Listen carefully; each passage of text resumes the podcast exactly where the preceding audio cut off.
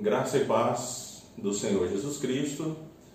Essa é a nossa terceira e última parte das meditações que nós estamos fazendo em 1 Coríntios, capítulo 1, versículos 8 e 9. Nós estamos falando sobre a questão da perseverança, de Deus fazer com que nós perseveremos até o final, eh, onde nós lemos nos versículos 8 e 9 da seguinte maneira: Ele os manterá firmes até o fim, de modo que vocês serão irrepreensíveis no dia de nosso Senhor Jesus Cristo. Fiel é Deus, o qual os chamou à comunhão com seu Filho, Jesus Cristo, nosso Senhor. É, quando eu falei da primeira parte do versículo 8, eu disse que Deus mesmo é quem nos mantém firmes. Ele nos chama, ele nos predestina, ele nos regenera e ele nos converte, ele coloca fé em nossos corações e ele nos ele vai fazer com que nós sejamos firmes, perseverantes até o fim. É tudo pela graça de Deus. Deus é central aqui nesses primeiros nove versículos da primeira carta aos Coríntios, sendo nosso Senhor Jesus Cristo o grande mediador. Ah, é assim que, por exemplo, o Dr. Gordon Fee entende e outros eruditos. Jesus é o grande mediador e Deus é o personagem central que faz essas coisas por meio de Jesus Cristo.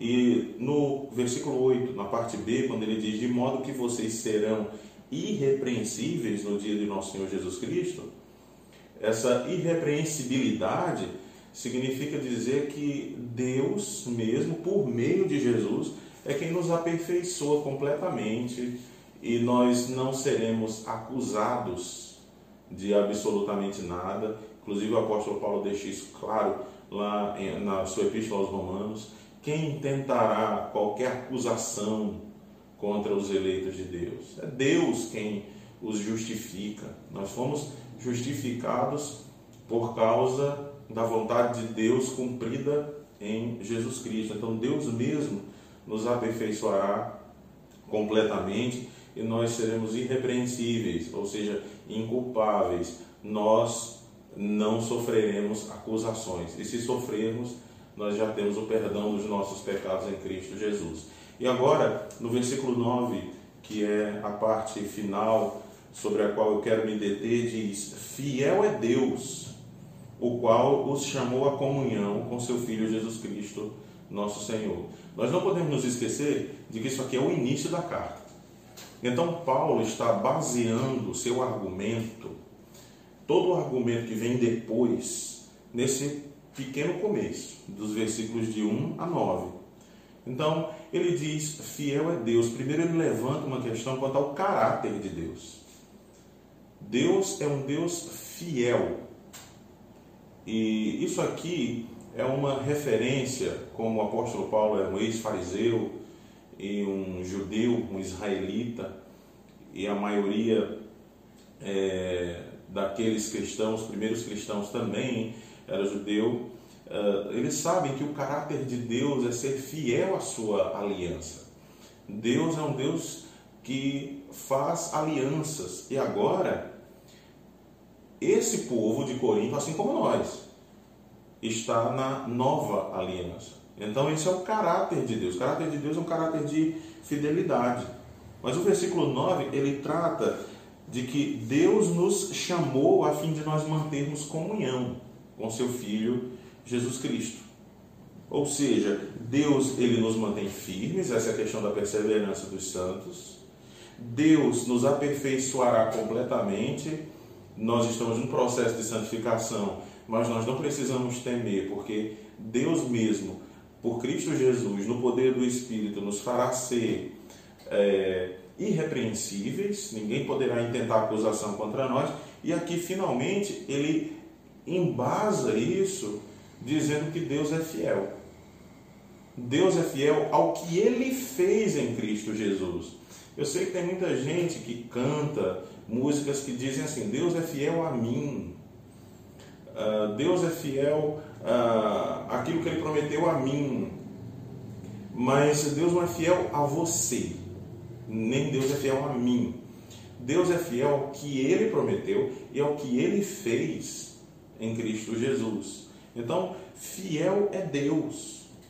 Fiel é Deus, o qual os chamou, e aqui os, uh, os coríntios, mas nós podemos estender isso a toda a igreja neotestamentária. Deus é fiel porque Ele nos chamou, e esse chamado é para a comunhão com seu Filho Jesus Cristo, nosso Senhor. Deus ele não nos chamou para nos deixar a esmo, ao léu no mundo. Nos chamou, nos deixou num estado neutro e disse: agora escolha. Não, isso é mentira. Ele não nos regenera nem nos acorda para isso. Quando ele nos regenera, quando ele nos dá nova vida, ele nos chama para comunhão com Jesus Cristo. Na verdade, o apóstolo Paulo se detém aqui no nome de Jesus, uh, a comunhão com seu Filho Jesus Cristo, nosso Senhor. Paulo uh, estende o nome de Jesus, ele categoriza Jesus como Cristo, aquele que é o Messias de Israel e o Senhor. Nós somos chamados à comunhão com Ele, a igreja, e cada crente individual é chamado à comunhão com Jesus Cristo, aquele que morreu pelo crente individual e morreu pela sua noiva, morreu pela igreja. É claro que a igreja, os, os cristãos, eles têm que ter comunhão uns com os outros.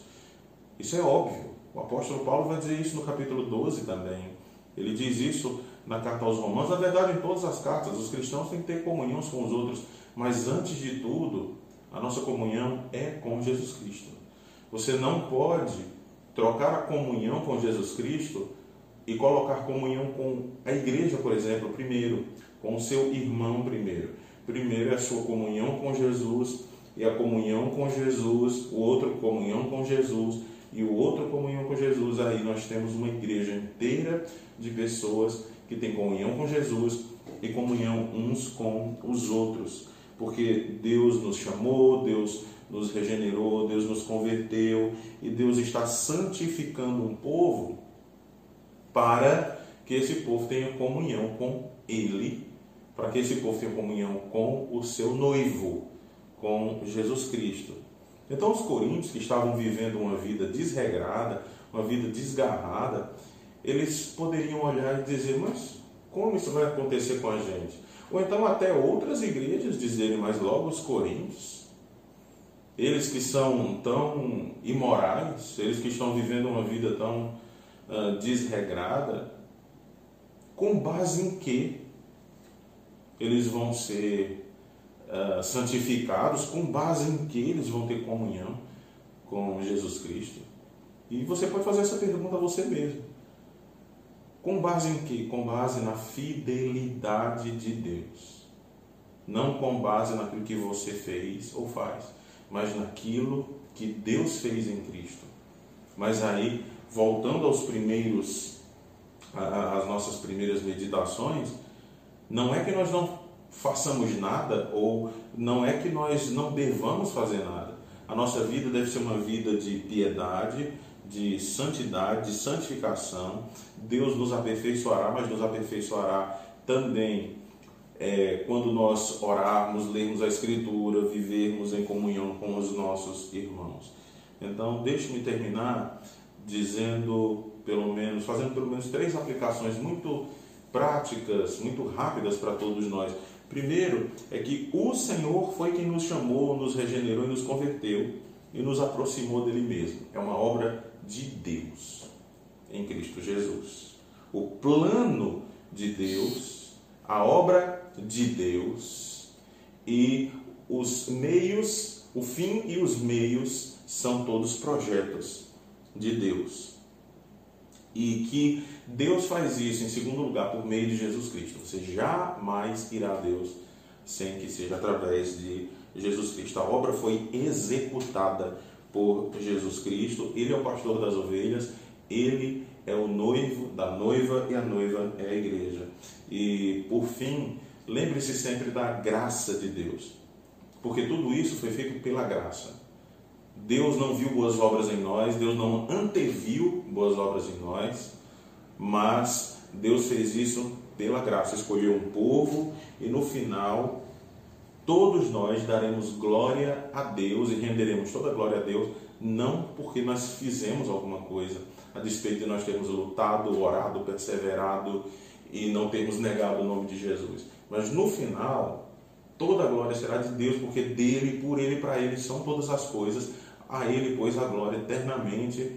Amém. Vamos orar. Senhor, muito obrigado por tua palavra. Obrigado porque nós aprendemos que é o Senhor quem nos faz perseverar. É o Senhor quem nos dá a graça da perseverança e nós pedimos que isso seja uma realidade na vida de cada um que está vendo e ouvindo este vídeo. Tenha misericórdia de todos nós, que possamos olhar para a tua palavra, ler a tua palavra, meditar na tua palavra e pedir o auxílio do Espírito Santo a fim de compreendermos a tua palavra e usarmos todos os meios possíveis deixados pelo Senhor no poder do Espírito Santo, a fim de continuarmos perseverando e que o Senhor no final seja sempre glorificado, ao Senhor toda a glória. Em nome de Jesus. Amém.